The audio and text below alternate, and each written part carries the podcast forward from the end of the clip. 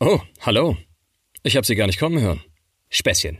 Herzlich willkommen zurück zu Borgard spricht. Diesmal mit Sebastian Für. Der Sebastian ist nicht nur ein sehr talentierter und ambitionierter Sprecher, sondern einige Jahre schon auch ein guter Freund von mir, weswegen ich mich doppelt freue, ihn in dieser Episode begrüßen zu dürfen. Ich bin großer Fan seiner Stimme und seines Charakters und bin mir sicher, ihr bald auch. Also, los geht's. Borgard spricht mit Sebastian Für.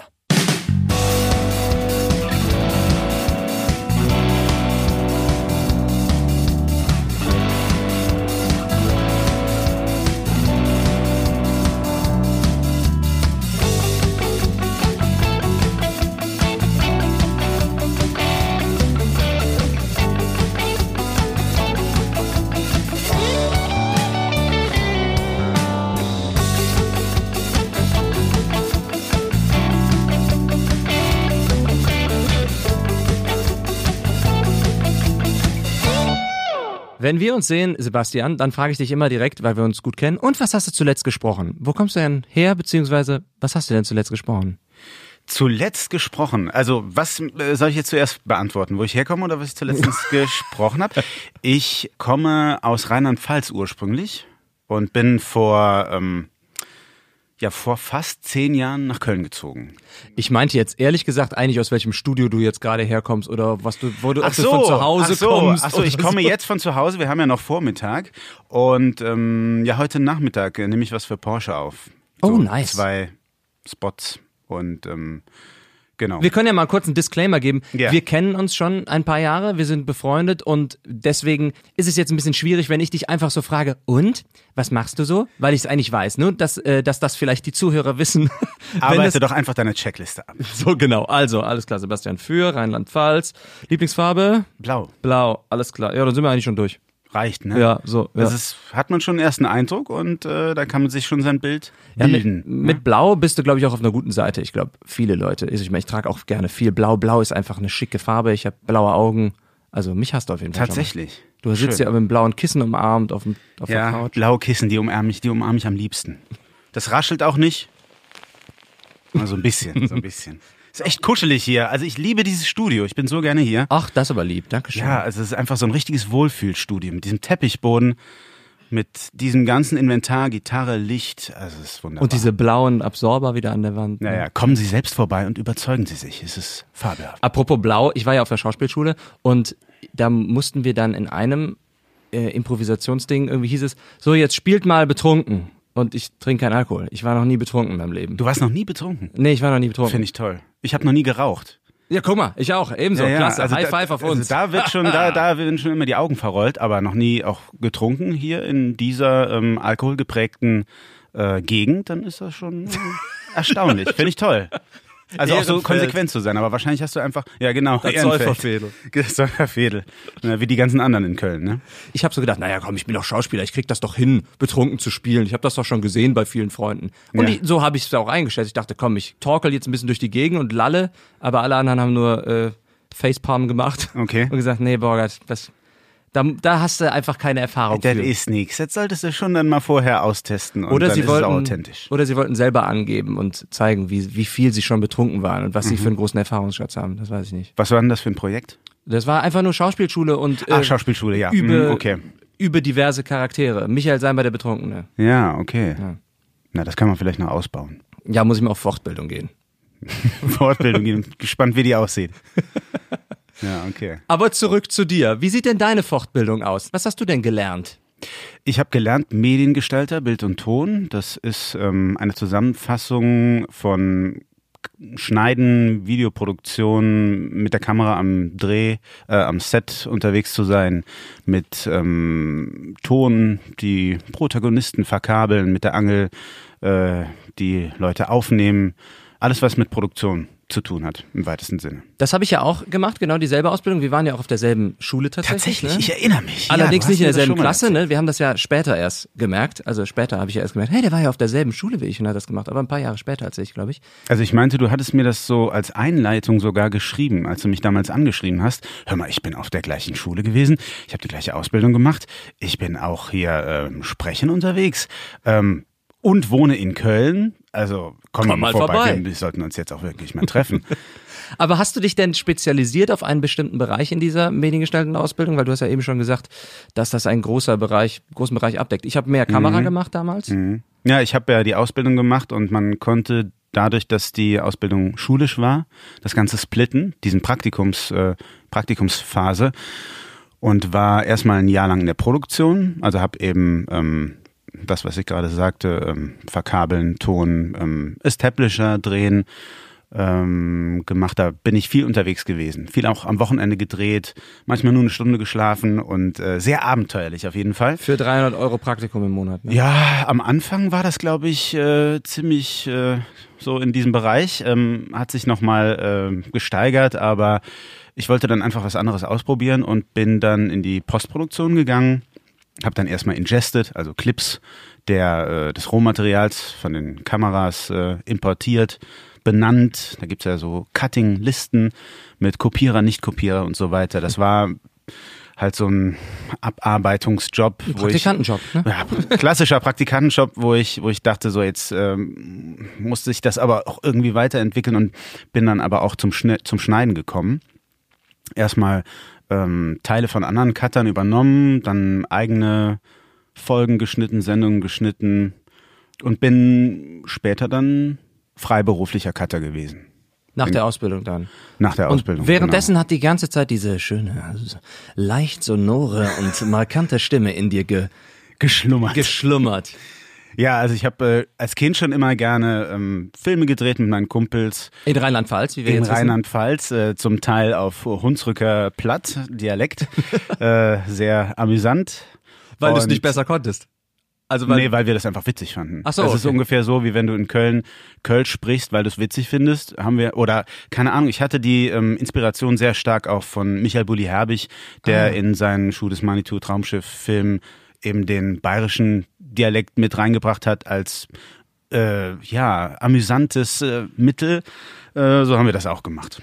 Auf unsere Art und Weise. Und, und um uns auch so ein bisschen daran zu tasten, wie man, wie man das macht, Produktion und austesten. Und äh, da habe ich damals schon gedacht, ja, das Schneiden, das macht, macht auch Spaß, echt, weil da bist du so ein, im Endschliff und ähm, bist relativ nah am Endprodukt und das fand ich eine schöne Sache. aber du hast auch gespielt, oder was? Schauspiel. Ich habe aber auch gespielt, ich habe mich selbst aufgenommen mit Kassettenrekorder, meine eigene Stimme, die Sebastian-Show und so ein, so ein Quatsch. Der Einzige, der das gehört hat, war ich.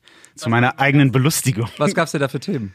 Themen, ähm, ich weiß nicht, brandaktuelle ähm, wöchentliche Themen, wo dann immer mit dem, also ich weiß nicht, ob ich das jetzt erzählen sollte, mit dem äh, äh, Mann, der die Lampen im Studio schwenkt, äh, gesprochen hat und ähm, War das imaginär dann? Dein das Gast war alles imaginär. Ich habe immer mit mir selbst gesprochen in verschiedene Stimmen und so, so ein bisschen schizophren vielleicht.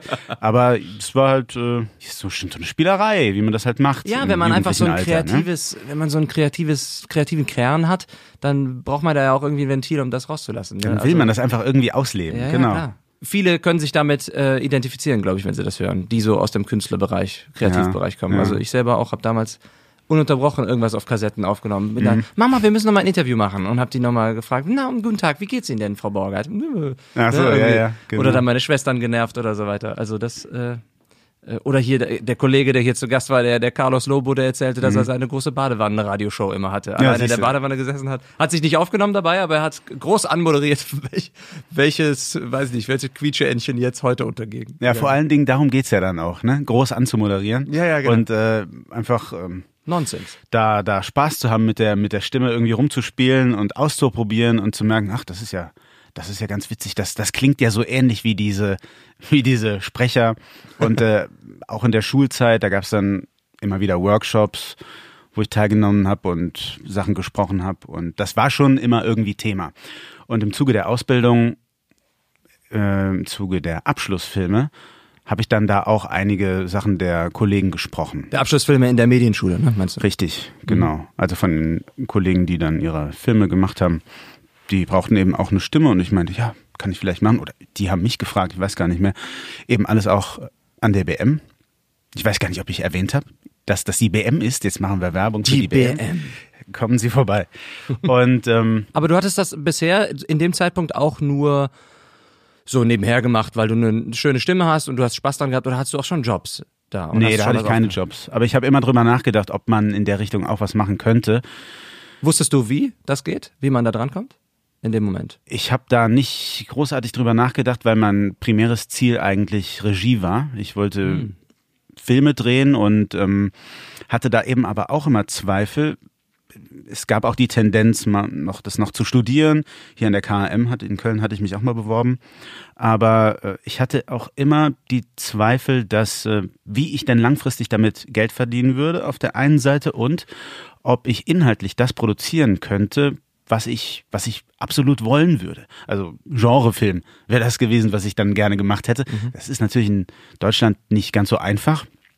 Man kann natürlich auch ganz viel machen, aber ähm, es ist begrenzter, als wenn du jetzt äh, in Hollywood, äh, in, in Amerika auf irgendeiner Filmschool bist und dann da deine Kontakte knüpfst. Und hier in Deutschland brauchst du halt immer die Fördergelder. Und ähm, das, das hat mich dann nicht so überzeugt. Der, der Berg war zu hoch, um da hochzuklettern. Also man muss es immer im Verhältnis sehen zu äh, dem, was man dann opfern will. Ja. Weil ich habe mich immer gefragt, ich hätte halt ständig, äh, ich habe es mir versucht immer praktisch vorzustellen, viel akquirieren müssen, viel ähm, In Eigeninvestitionen ja, sehr viel ja. Eigeninvestition, genau. Und ich weiß nicht, das hat sich, das hat sich immer ein bisschen, mh, da hat sich so eine Hemmung immer aufgetan, wenn ich mir das praktisch vorgestellt habe. Weiß nicht. Und äh, eben in dem Cutterberuf, das hat gut funktioniert. Und da war ich auch einige Jahre sehr viel unterwegs hier in Köln und habe aber nebenbei dann angefangen, mich mit dem Sprechen ein bisschen, mich da weiterzubilden. Bist du dann da auch so ähnlich wie bei mir, weil ich war damals auch nach der Ausbildung, nach der Mediengestalter-Ausbildung, die ich ge- abgeschlossen hatte, nachdem ich meine Schauspielausbildung hatte. Mhm. Da habe ich auch als Freiberufler, als Kameramann, als Cutter gearbeitet oder Tontechniker oder so. Ja. Und bin dann nur mehr oder, weniger- mehr oder weniger zufälligerweise in dem Moment erstmal reingerutscht wieder ins Sprechen, weil der, ein, der Sprecher, der Stammsprecher war krank irgendwie für den oder war nicht verfügbar für einen bestimmten Beitrag und dann hieß es, jemand muss den Beitrag jetzt vertonen. Da habe ich gesagt, ähm, ich kann das gerne mal machen. Ich war auch auf der Schauspielschule. Ja, dann machen wir- lass mal den Borgert das mal versuchen. Und das hat geklappt und dann durfte ich das nach und nach immer mehr machen. War das bei dir ähnlich, dass du da auch so reingerutscht bist oder dass du direkt zum Sprechen kamst oder hast du dann erst nochmal eine Sprechausbildung angefangen? Nee, eigentlich nicht. Also ich habe einfach gemerkt, dass ich das mag und dass ich mir vorstellen könnte, das langfristig beruflich auszuüben, wenn das irgendwie möglich ist. Ich wusste auch nicht, äh, inwiefern das möglich ist, äh, zu erreichen, da die Kontakte zu knüpfen und äh, an Jobs zu kommen. Aber ich habe in der Produktionsfirma, in der ich lange fest war, immer wieder den Thomas Friebe getroffen, beziehungsweise er ist vorbeigekommen und ich habe gesehen, was er macht oder gehört, was er macht. Auch ein Sprecherkollege. Genau, hier aus Köln, relativ bekannter NRW-Sprecher. Mm, Wer wird Millionär spricht er zum Beispiel die, die Einleitung, die Vorstellung der Kandidaten oder macht viel Werbung, Pflaume-Shows und so weiter. Und äh, ich habe ihm dann mal was vorgespielt von diesen Abschlussfilmen eben und er meinte, ja, ja, schöne Stimme, kann ich mir vorstellen, dass man sich das gerne anhören würde im Fernsehen oder wo auch immer, aber du solltest auf jeden Fall eine Sprecherziehung machen. Und dann hat er mir einen Kontakt gegeben und ich habe, glaube ich, ein gutes Jahr dann diesen, diese Sprecherziehung absolviert, bin da regelmäßig hin und habe erstmal meine Aussprache verfeinert, weil die eben natürlich äh, rheinland-pfälzisch geprägt Das war. meinte ich eben, als ich eben sagen, gesagt hatte, als du sagtest, du hast auf Hunsrücke Dialekt äh, die Filme gespielt, da habe ich, da habe ich ja so reingeteasert und gesagt, weil du es nicht besser konntest. Damit meinte ich, weil du so festgefahren warst in deinem, in deinem Dialekt damals da oder was? Ja, also es wird, das hat man auf jeden Fall gehört. Also ich würde, ich gucke mir das an heute und höre das natürlich. Ja. Aber es war jetzt nicht krass, dass ich jetzt diesen Dialekt gesprochen habe. Nur die Färbung und zum Teil die Aussprache, äh, besonders das CH, da gibt's halt nur das SCH. Und dann habe ich halt ganz viel geübt. 60 tschechische Chefchirurgen scheuchen keusche chinesische Mönche in seichte Löschteiche. Oder tschechische Stretch-Jeans und sowas. Äh, um das Intus zu bekommen. Damit, damit man nicht mehr nachdenken muss darüber. Und du hast mir mal erzählt, dass du tatsächlich fast neue Vokabeln lernen musstest, Hochdeutsche, die, Hochdeutsche Vokabeln. du, die, ja. du, die du nicht richtig kanntest, weil du nur deine, deine verrückten, ja, Meine verrückten, merkwürdigen Aussprachetechniken da intus hat. Also ich ähm, weiß, dass ich mit dem R mh, ja mich, mich viel befasst habe auf jeden Fall. Äh, Werden, Erde, Erbe, ähm, und die Unterschiede, wann spricht man es eher, wann nicht, wann ist es, wann ist der Vokal gezogen. Aber da war die Motivation dann auch wirklich sehr groß bei dir, dass du das, dass du da wirklich dich dann so reingehangen hast. Ja, ich ne? wollte das unbedingt. Ja, super. Ich wollte das unbedingt und ähm, immer wenn ich getestet habe, wie ich ähnlich klingen kann, vielleicht wie gewisse Sprecher, die ich gut finde, dann dachte ich, hm, das ist gar nicht so schlecht. Und habe eben auch Zuspruch bekommen, wenn ich jemandem vorgespielt habe. Und äh, ja, das wollte ich dann einfach machen. Und habe eben eigene Sprachproben produziert. Texte geschrieben. Das ist natürlich der große Vorteil, ne? Dadurch, dass du dann halt auch als Mediengestalter gewandt warst, bewandt warst, hast du, wusstest du, wie man aufnimmt, wie man das alles äh, auch vielleicht sogar ein bisschen mit einem Equalizer oder mit einem Kompressor so pimpen kann, dass es klingt wie eine richtige Produktion, oder? Ja, genau, das hat halt auch Spaß gemacht. Weil wenn man die eigenen Sachen, die man sich selbst ausdenkt, schneidet, ist das nochmal was anderes, als wenn man irgendwelche Kochshows schneidet, was auch Spaß macht, Spaß machen kann. Aber ähm, da ist dann die Motivation natürlich noch größer. Ja, ja, und da verliert man sich hier gerne in der Zeit und äh, Das ist grundsätzlich so ein Ding, ne? sich in der Zeit nicht zu verlieren und ähm, nicht zu perfektionistisch zu sein. Ja, bist du perfekt? perfekt ich bin professioneller Professor. Du eben mit deinen tschechischen, äh, weiß nicht, Löschchinesen und ich sage nicht mal Perfektionist aussprechen. Bist du denn sehr perfektionistisch oder also nicht, dass du jetzt schludrig bist, direkt das Gegenteil, aber kannst du sagen, okay, reicht, ist gut, ist gut genug? Ja, viel besser als früher auf jeden Fall. Aber ich neige stark zu diesem Perfektionismus. Was einen manchmal wirklich bremsen kann und einen stolpern lassen kann, wenn man zu viel Kleinigkeiten hört oder wenn man zu sehr darauf hört. Man kann sie auch hören, aber was ich auch manchmal für mich merke, wenn ich was aufgenommen habe, höre es mir im Nachgang nochmal an, dann merke ich, das ist eigentlich in Ordnung gewesen.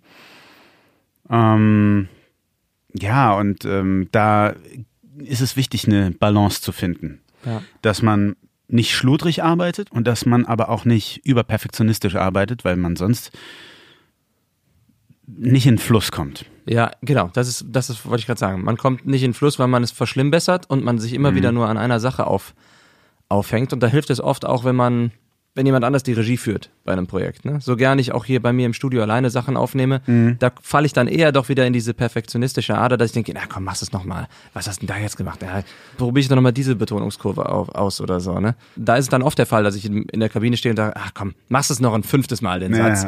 Weil dann wird's bestimmt besser. Aber dann kommst du halt ins Verschlimmbessern irgendwie. Und Ja, und auch in, ins nicht mehr fühlen. Es wird dann technisch. Und ähm, da merke ich immer wieder, im Affekt klappt es am besten, wenn es aus der Hüfte kommt. ja.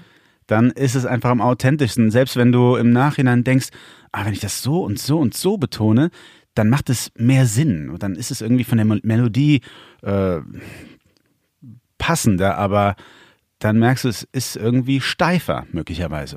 Also muss nicht so sein, aber tendenziell äh, stelle ich das öfter fest. Ja. Und bei den vielen Korrekturen, die man dann anspricht, habe ich meistens das Gefühl, dass ich dann noch mehr Fehler einbaue, manchmal auch. Weil ich beim, Mhm. Ja, ja, ersten, ja, beim ja. ersten Lesen Genau. oder dann beim zweiten Lesen, weil ich es vielleicht ja schon mal draußen außerhalb der Kabine gelesen habe, aber beim ersten Einsprechen, wie du sagst, da ist der Fluss drin und dann denkst du, Mhm. okay, ich mache das jetzt so, zack, bumm, Satz fertig. Und dann, ah, okay, ich könnte nochmal eine Änderung sprechen, ja, und dann schaffe ich es nicht mehr über das zweite Wort hinweg plötzlich. Ja, ich glaube, man neigt, man, also man ist am Anfang auch viel mehr im Inhalt und später eben mehr im, in der Art und Weise, wie man es rüberbringt. Und wenn das zu viel, wenn das Überhand nimmt, dann ähm, ist das gar nicht gut. Man hört es ja leider auch öfter mal bei sich selbst, sage ich jetzt einfach nur, aber auch bei anderen Kollegen, dass man merkt, okay, der hat jetzt einfach nur sehr technisch gesprochen, der Kollege oder ich in dem Moment. Äh, da hätte ich vielleicht ein bisschen mehr Gefühl mit reinbringen sollen. Wie du gerade eben sagtest, man fühlt den Text dann vielleicht auch mehr oder man lässt sich vom Text eher leiten. Ne? Hm. Du meinst im Navigationssystem oder eine Audiodeskription. Du hast dann aber nach deiner, nach deinem Fleiß und deiner Motivation, damit hast du dich dann belohnt und hast eigene Demos aufgenommen, wie du gesagt hast, ja. und warst dann nochmal fleißig und hast die alle rumgeschickt, überall, hier und da, weil du bist für mich wirklich so ein bisschen der, der Akquisekönig. Also wenn ich wirklich an Fleiß, ähm, Fleiß denke und wie man sich nicht gut verkauft, das meine ich jetzt nicht unbedingt, das hat ja auch meistens so einen faden Beigeschmack. Das kann der nicht. Nee, aber dann denke ich wirklich, ja, Sebastian Für, der macht das richtig. Immer wieder noch, rufst du irgendwo an, stellst dich vor, schickst E-Mails dahin oder so, produzierst neue Demos. Das ist auch bisher nicht abgefallen, ja? Nee. nee. Also ich merke immer wieder, ich brauche das manchmal, dass ich es eben auch nicht mache. Aber ähm, ich denke immer, wenn man, wenn man gut ist, dann braucht man kein schlechtes Gewissen haben, wenn man sich meldet. Bei, bei neuen oder bei alten Kunden auch schon wieder? Nochmal neu melden oder bei? Ich finde, man kann sich auch bei Kunden melden, bei, bei denen man jetzt ein Jahr keinen Kontakt hat, dann kann man sich, glaube ich, mit gutem Gewissen nochmal melden. Also sehe ich keinen keinen Grund, das nicht zu tun. Und diese weitere Akquise, die du jetzt auch noch immer machst, wenn du, wenn du dich da noch vor, neu vorstellst, beruht das einfach darauf, dass du dieses Fleißgehen in dir hast, dass du das einfach machen möchtest? Oder hat das auch was damit zu tun, dass du vielleicht denkst, ah, bevor ich nachher irgendwie, bevor nachher zu viele Kunden wegfallen und ich gar nichts habe, also ist da Mhm. so ein bisschen Angst dabei? Was meinst du? Ja, da ist natürlich immer so ein Zweifel dabei, ob genug Anfragen langfristig immer weiter reinkommen. Das merkt man auf jeden Fall in diesem Jahr schon stark. Also da ist, äh, glaube ich, in jeder Branche ein Einbruch, ein größerer oder weniger großer Einbruch äh, zu spüren oder manche können gar nicht arbeiten. Und insofern hat man dann natürlich so ein bisschen Druck, dass man denkt, hm, jetzt einfach so weiterlaufen zu lassen, wenn man auch was dafür tun kann, warum sollte man das nicht machen? Ich muss mich manchmal wachrütteln, dass ich sage, komm, jetzt äh, such noch mal wenigstens fünf neue Studios raus und melde dich dann auch noch mal. Mhm. Weil ich denke, ach, läuft ja gerade gut, ich hatte gestern schöne Hörbuchproduktion oder Ja. was und morgen mache ich das. Dann lehne ich mich auch gern mal einfach zurück natürlich. Soll man, muss man ja auch mal machen, um Auf einfach jeden mal Fall. nichts zu tun. Ganz wichtig, ja. Das wird man auch völlig verrückt. Ja, aber es geht ja auch schnell, ne, eigentlich, sich dann mal ein neues Studio rauszusuchen oder einen neuen Kunden rauszusuchen und den, da sich einfach mal vorzustellen. Man muss es einfach nur regelmäßig machen, weil das einmal zu machen bringt halt nichts. Ja. Und es gibt halt wirklich unfassbar viele Produktionsfirmen oder Agenturen. Mhm. Befasst du dich gerne mit den Kunden?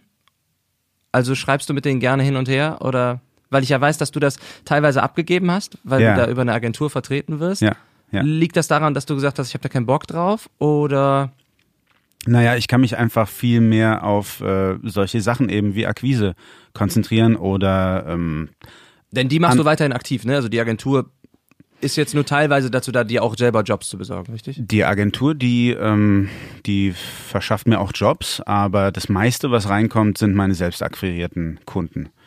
Und ähm, ja, ich kann mich eben viel mit, mit meiner Stimme beschäftigen, Workshops weitermachen, weil man lernt ja nie aus, ist ja ein ewiger Prozess. Also bei mir zumindest.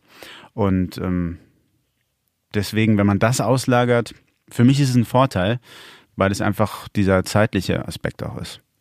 Glaubst du, dass die Agentur da auch durch ihren Stellenwert dir vielleicht bessere Kurse besorgt, dadurch, dass du sagst, da kommt eine Anfrage bei dir rein und du leitest es weiter an de deine Agentur nach dem Motto, bitte klärt untereinander ab, dass da ein faires Budget bei rauskommt? Also ich kann ja mal sagen, wie die Agentur heißt. Das Ja, ist die gerne. Sprecherdatei Ja. in Berlin. Ähm, also auf, am Anfang auf jeden Fall, weil am Anfang wusste ich halt nicht, wie ich meine Preise äh, da dazu an den Mann bringen soll. Obwohl ich die VDS-Liste und GDS-Liste kannte. Aber selbst da hatte ich ein komisches Gefühl zu sagen, ja, ich nehme einen Spot für 350 Euro auf, ähm, weil, ja, weil viele Kunden meinten, dass das zu teuer ist. Und, äh, Und das kommt wenn- halt immer drauf an. Genau, und gerade wenn du da so neu drin bist, du hast ja dann keine and und du kennst noch wenige Kollegen oder Kol Genau. du kennst noch wenige SprecherkollegInnen, dann w- kannst du dich auch nicht absprechen in, in dem Sinne, dass du nicht weißt, ist das jetzt wirklich zu teuer? Und dann vertraust du natürlich auf den Kunden, weil du denkst, der muss es ja wissen, ne? bei dem ich mich gerade melde. Und wenn der sagt, 300 Euro ist zu teuer, das macht man für 120, ja, dann ist das wahrscheinlich richtig, ne? Ja, 300 Euro läge ja schon unter dem äh. Mindestpreis Ja, der ja. VDS-Liste. Bei einem ja? Werbespot jetzt. Weil genau. das ist ja der Mindestpreis und das konnte ich am Anfang auch nicht fassen. Äh, ich, also ich hatte einfach gar kein Gespür dafür, was da realistisch ist. Weil du damals auch als Cutter dann, du hast ja auch was mit Sprechern dann zu tun gehabt, weil du was vertont hast, aber du wusstest von der kaufmännischen Sache, was da, wie die Gelder da aussehen, wusstest du auch zu der Zeit dann gar nichts. Ganz am Anfang hatte ich natürlich keine Ahnung. Ja. Aber ähm, wir haben das quasi, wie soll ich es sagen, gemeinsam erarbeitet, ähm, was da gut funktioniert. Und ja, da äh, ist es auf jeden Fall, es ist eine angenehme Sache. So. Wie sehr schmerzt es dich denn dann, wenn mal ein Job reinkommt, der eigentlich cool ist, wo du aber dann sagst, nee Leute, das ist einfach zu wenig Kohle, das kann ich nicht machen. Ich mache jetzt hier da, Freundschaftspreise müssen irgendwie Mhm. in beide Richtungen Mhm. gehen und Mhm. ich habe euch schon einen Rabatt angeboten und da muss ich jetzt sagen, nee, geht nicht. Also in der Regel funktioniert das eigentlich. Also das kommt gar nicht oft vor, dass, Mhm. dass die Preise nicht angenommen werden. Ähm, hin und wieder ist es eben so, dass der Kunde wirklich äh, einen Engpass hat. Ähm, keine Ahnung, also einfach nicht mehr da äh, zahlen kann und sich da auch unwohl fühlt. Und das kommt halt sehr auf die Situation des Kunden, auf meine Situation an. Wobei auf meine eigentlich nicht wirklich, aber auf die Situation des Kunden möglicherweise. Und ähm, dann kann man mal, äh, ja, weiß ich nicht, bei einem Imagefilm 50 Euro entgegenkommen. Ja, gut, klar. Aber in der Regel funktioniert es eigentlich ganz gut. Nur wenn es mal, also wenn da ein Kunde ist, der sagt ähm, 150 Euro, dann ist das für mich kein Problem zu sagen, nee, das mache ich, mache ich nicht. Ja, das muss man sich ja auch erarbeiten, dass man sagen kann, nee, den Job mache ich nicht, weil viele würden sagen, 150 Euro ist aber viel Geld, mach das doch. Ist ja auch ne? viel Geld. Ne? Man muss es nur auf die Masse sehen. Mhm. Weil wenn man einmal im Monat einen Job hat, der dann 105, wo man 150 Euro bekommt, dann kann man damit auch nicht viel anfangen. Mhm. Also man kriegt das ja nicht jeden Tag. Ja, ja. Und ähm, das muss man eben auch äh, von der Quantität im Verhältnis sehen. Ja. Also man muss ja wissen, wenn man im, im Sprecherbusiness ist, dass besonders die Verwertung und das sogenannte Buyout im Sprechen oft die Preise Mhm. in die Höhe steigen lässt. Bei Werbung ganz besonders. Dann sprichst du einen 30-sekündigen Werbespot und kriegst dafür 600 bis 800 Euro, je nachdem, wo der läuft. Wenn er vielleicht noch sogar in der Schweiz läuft, noch geht's in die Tausender rein. Und dann sprichst du aber ein Hörbuch Mhm. und äh, sitzt da sitzt da fünf Stunden im Studio und sprichst dir da die Lippen wund und am Ende sprichst du fünf Stunden und da kommen dann wahrscheinlich nur so zwei, wenn du gut bist, kommen dann zwei Stunden raus am Ende und du kriegst fast dasselbe, dasselbe Geld für, für diesen 30 Sekunden Werbespot. Mhm. Ja, aber das sind einfach völlig unterschiedliche Dinge und die darf man nicht miteinander Genau. vergleichen. Ja, also das ist ja oft so, dass äh, die Kunst weniger gut bezahlt ist. Ich sage jetzt mal Kunst, Hörbuch, im zählt man ja, ja, die, äh, das Hörbuch mit rein und da ist da einfach eine andere Verhandlungsbasis, weil damit ja auch nicht geworben wird. Und das ist es eben. Die Werbung, die hat ja, äh, die hat ja ein, ähm, also da kommt ja was bei rum für den Kunden, wenn Mhm. er die Werbung schaltet. Und insofern ist dieser Preis dann auch angemessen. Na gut, man könnte natürlich auch so sagen, äh, Mensch, der Sebastian Für spricht dieses Hörbuch auf Audible und dadurch ähm, lenkst du plötzlich nochmal fünf neue Abonnenten nach Audible rein, die dann jedes Jahr, jeden Monat neun Euro an Audible zahlen. Hast recht. Ne? Also, Hast recht. So sieht's auch aus. Das ist immer die Sache mit diesen Großkonzernen. Ne? Da kann man nicht so gut mit denen, man kann nicht so gut mit denen ja, ich habe jetzt auch Audible direkt verhandeln. Ja, ja, es ist. ja, wobei die Großkonzerne ja am meisten Geld haben könnten oder haben in dieser Richtung. Das ist nur, äh, auch in der Gaming-Branche ist das ja auch so eine Sache, wo sich immer viele Leute wundern. Sie fragen meistens, ja, Gaming, also wenn du da irgendwas sprichst, das muss ja, da musst du ja Millionär werden, weil die, ja, weil die eben so gut verkauft werden und auch so viel teurer sind als jetzt ein Film, den man sich zulegt.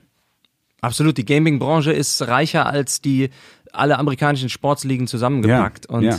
trotzdem äh, bekommt man da als Sprecher, wir haben es ja auch schon mal erwähnt, in Anführungsstrichen nur, Mhm. ich will immer vorsichtig sein, wenn ich hier jetzt Zahlen werfe und sage, das ist so wenig. Ja, du bekommst dann nur 150 Euro für, für eine Stunde, für die erste Stunde meistens sogar nur.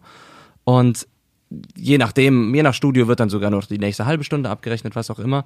Das ist schon irgendwie dadurch, dass es dafür, dass es dann auch wieder in diese Kunstsparte eigentlich reinfällt und besonders wenn du dem einem, einem Charakter eine Stimme gibst und das ganze Spiel dadurch ja auch prägst, ist das schon wirklich sehr sehr schade. Naja, Kunstsparte, wenn man das jetzt als Argument nehmen würde, würde man ja sagen, äh, dann ist es berechtigt, dass es, dass es eher günstig bezahlt wird. So. Naja, nur, nur wenn du das in, Ver- in diesem Vergleich wieder nimmst mit der Werbung und dass da nichts durch gewonnen wird, aber ich, Ja, okay, ich weiß, was du meinst. Ja, ja, richtig, richtig. ne, ich will jetzt nicht, dass nur wenn wir jetzt das Wort Kunst fallen lassen, Ja, soll ja, das nicht ja, heißen, ja. naja gut, dann kriegst du auch kein Geld dafür. Das ist ja eigentlich, das ist ja noch ja, fataler. gut, das kann man so nicht sagen, ne? Aber das, äh, klar. Ja, ich weiß, was du meinst. Ja. Ne, weil da könnte man wieder sagen, ach, der Sebastian Für, der spricht die Hauptrolle in, weiß ich nicht was, XY-Spiel. Geil. Und dann spiele ich das Spiel und du liegst mir die ganze Zeit auf dem Ohr und sagst, Leute, ich brauche Verstärkung. Ich denke, ah, der Sebastian, geil, ey. Ne? Also das, das macht ja auch viel her, weil wenn das, wenn das dann irgendein High-Nino ist, der da dann spricht und ich habe keinen Bock auf das Spiel, oder ich spiele es dann halt nur auf Englisch und die deutsche Synchro ist dadurch komplett wertlos geworden, Mhm. in Anführungsstrichen. Ist ja auch irgendwie schade. Ja, das stimmt. Auf jeden Fall. So, wir haben jetzt entschlossen, wir reformieren das komplette Preissystem.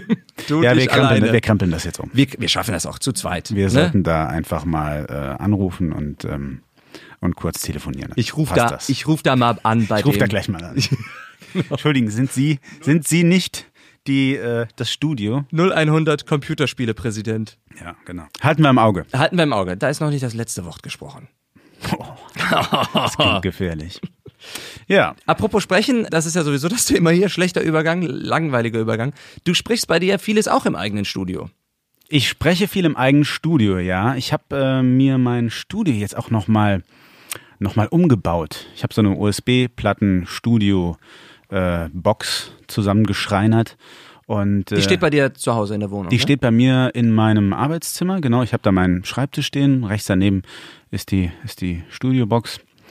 Und ähm, habe da jetzt so einen neuen Fließstoff reingemacht. Der ist 10 Zentimeter dick von Don Audio. Wie heißt das?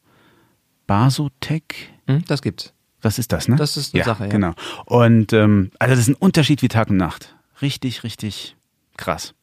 Also du hörst halt Von der, von der Qualität. von der. Qualität, ja, super. ja, das ist halt komplett Oder auch von was nach von außen nach innen reinschalten. Auch. Ich habe den Eingang, der war quasi komplett offen. Ich hatte einen Molton davor und noch zwei Stellwände. Die Stellwände, die habe ich jetzt äh, auf Facebook ähm, weggehen lassen und äh, mir ist gerade aufgefallen, dass ich die ja auch dir hätte geben können, weil du hast hier exakt die gleichen stehen. Vielleicht hättest du mit den äh, anderen zwei auch noch gut was anfangen können. der weil der Raum, Sprecherhöhle der gebaut. ist ja so schon so schön, dann wäre er noch schöner. Aber das ist ja auch Geschmackssache. Naja, zu spät.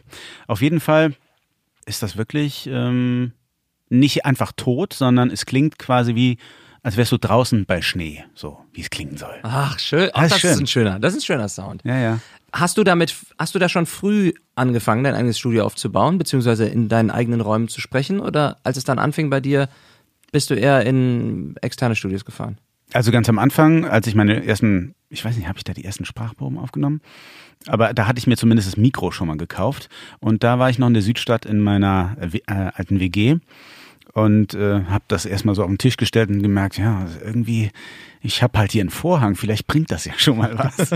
und äh, ja, später, ähm, als wir dann umgezogen sind, habe ich in den Keller ein Studio, das war dann mein Studio, reingebaut, habe einen Stehtisch geschreinert, da reingestellt und konnte da gut, konnte da gut arbeiten. Der Sebastian, ne? Einfach so im Nebensatz.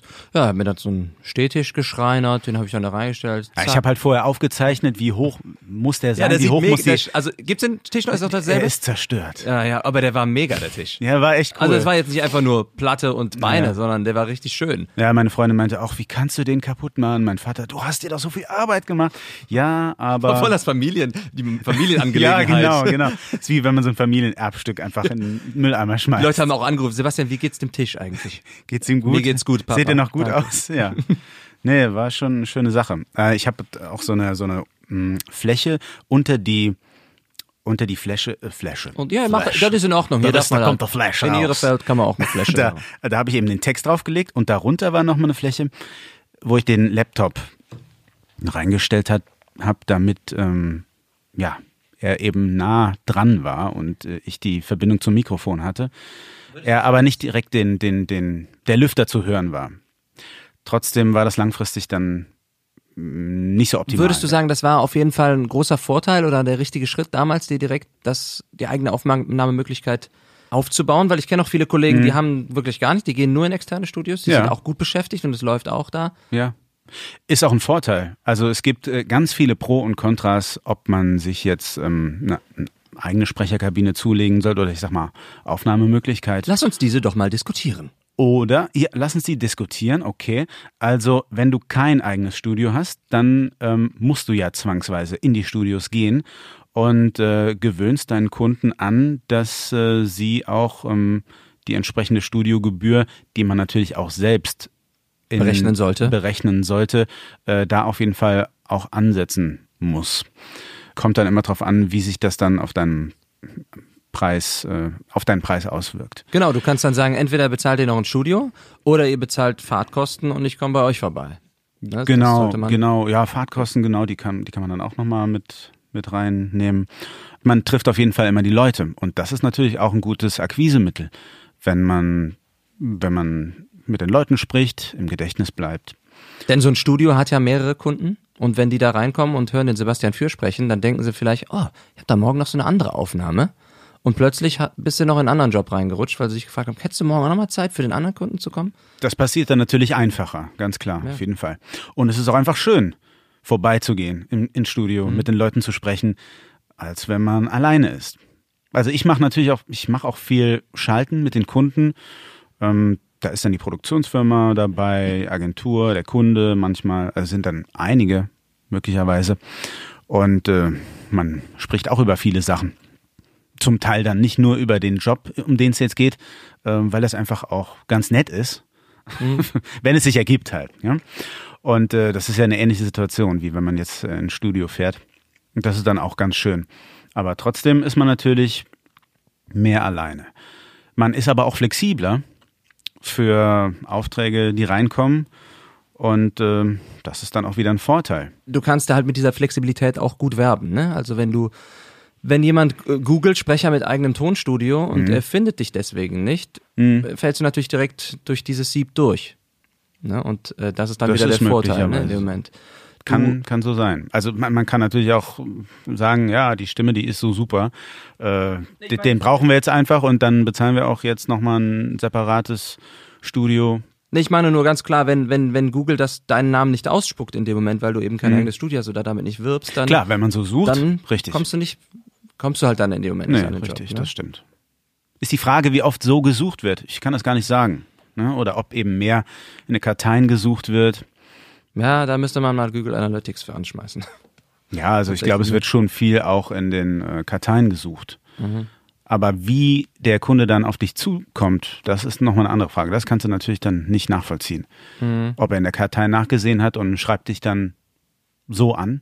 Aber ich habe auch rausgefunden, man kann es immer mal wieder nachfragen. Also ich, wenn der Ja, Job dann vorbei ist, frage ich auch machen. gerne immer nochmal, wie sind Genau. Sie denn auf mich aufmerksam geworden? Einfach so aus meinen Ja, ja, ja. Marketing-strategischen Gründen müsste ich das mal wissen, damit ich weiß, nützt es was, wenn ich bei Google äh, mich da besonders groß aufstelle? Irgendwie Sprecher mit ägyptischem Akzent, ist das überhaupt gewünscht? Da buche ich doch den Herrn Borgert. Aber hör mal, Sebastian, jetzt habe ich noch gar nicht, jetzt quatschen wir hier schon so lange und die Leute wissen noch gar nicht so sehr, woher sie denn vielleicht deine Stimme kennen oder was du denn hauptsächlich machst im Sprecherbereich. Das habe ich jetzt noch gar nicht so gefragt. Erzähl doch mal, was deine, deine Lieblingsbereiche beziehungsweise die Bereiche sind, in denen du am häufigsten unterwegs bist. Ja, ja, ich mache viel Werbung, habe da viele Trivago-Spots gesprochen, zum Beispiel Dr. Oetker, Renault habe ich habe ich mal einen Spot gesprochen, der ist relativ häufig gelaufen, ähm, so ein Honda-Spot.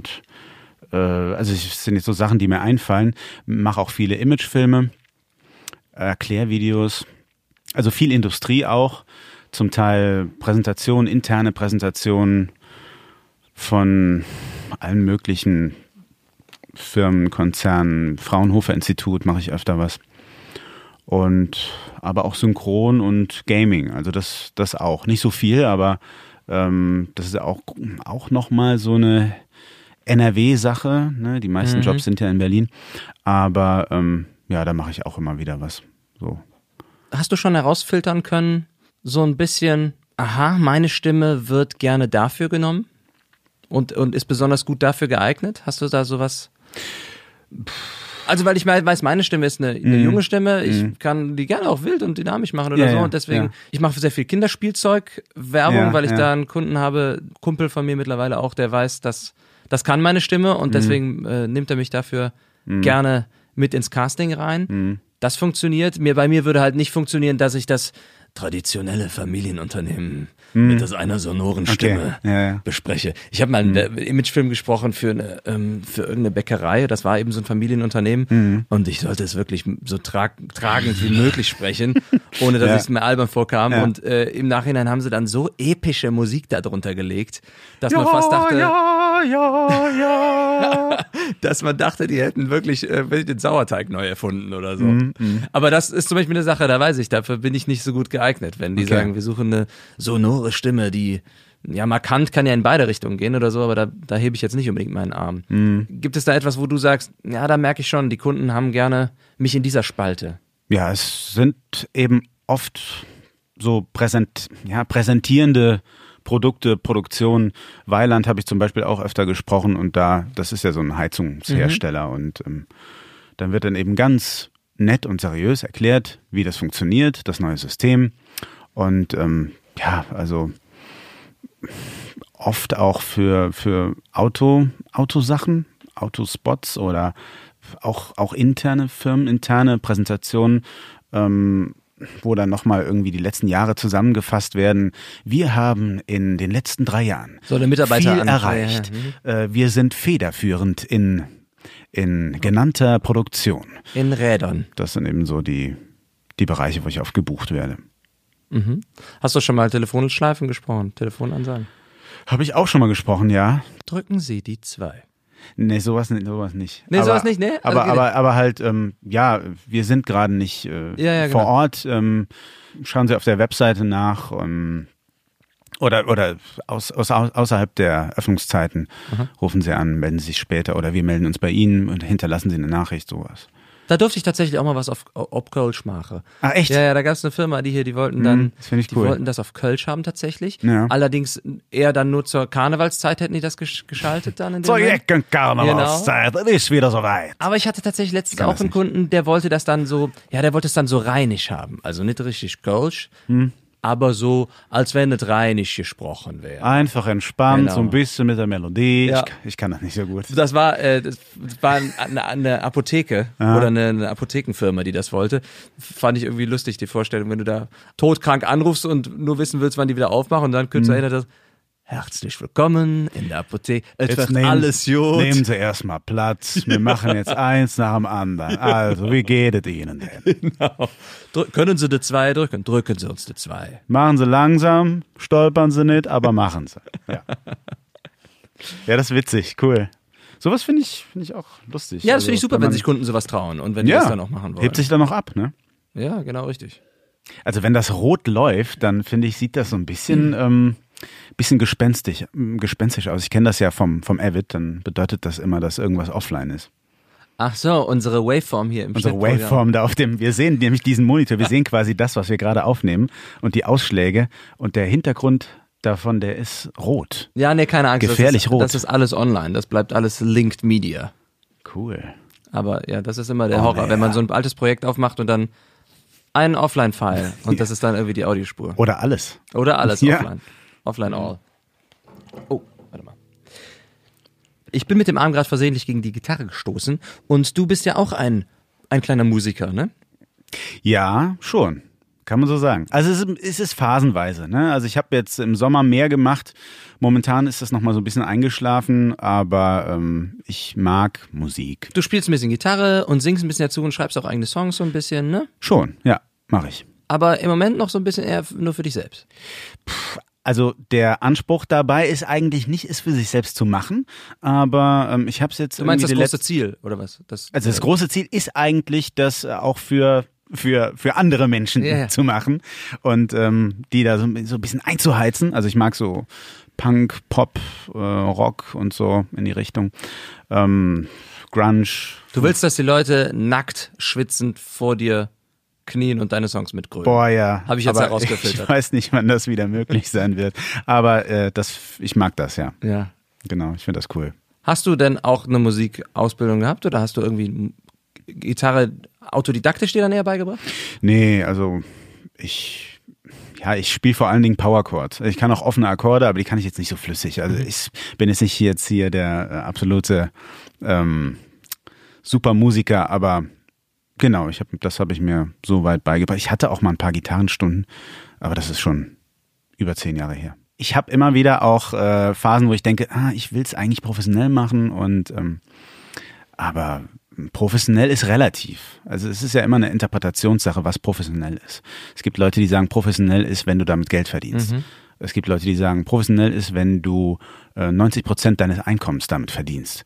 Oder ähm, wenn du es einfach auf dem Level machst, wie professionelle Künstler, die gut davon leben können, dann bist du auch professionell. Ja, das finde ich eher schöner. Ich finde, Professionalität hat für mich eher was, wenn es jetzt wirklich nicht Ja. die monetäre Professionalität ist, Ja. eher was damit zu tun, wie sehr du dich da reinhängst, ob du für dich selber eine Professionalität an den Tag legst. Richtig, richtig, genau. Welchen Anspruch man an sich selbst dabei Ne? Ja, hat. genau, richtig. Genau. Und dann kann man immer noch, man kann ja auch professionell ein Hobby betreiben, finde ich irgendwie, ne? Also weil ich Ja. sehe uns, unsere Band auch als professionelle Musiker und professionelle Songschreiber und Mhm. Ja.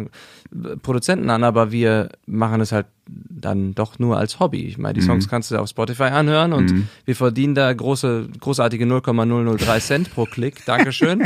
aber das sind zum Glück nicht 90 Prozent unseres Haupteinkommens. Ja, ja, ja, das, das stimmt, das ist gut.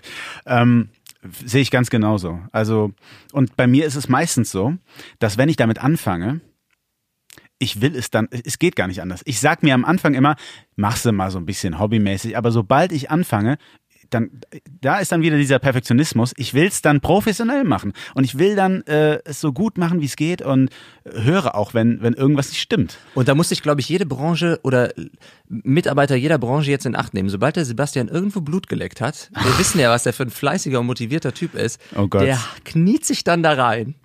Der klaut uns noch alle Fans. Naja, das, äh, nein, nein.